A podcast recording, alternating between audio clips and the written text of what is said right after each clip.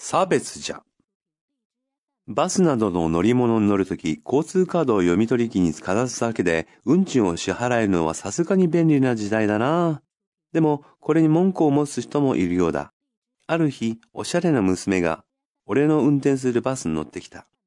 バスに上がると読み取り機、つまり、俺の座った運転席に向かってお尻を振ると、ピーッと読み取り機が作動して運賃が引き落とされた。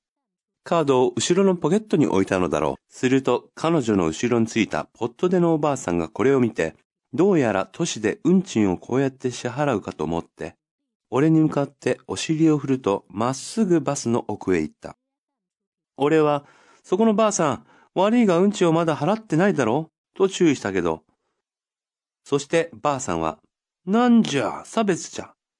あかんなら、なぜ前の娘がええんじゃろかざす、運賃、払う、文句、差別。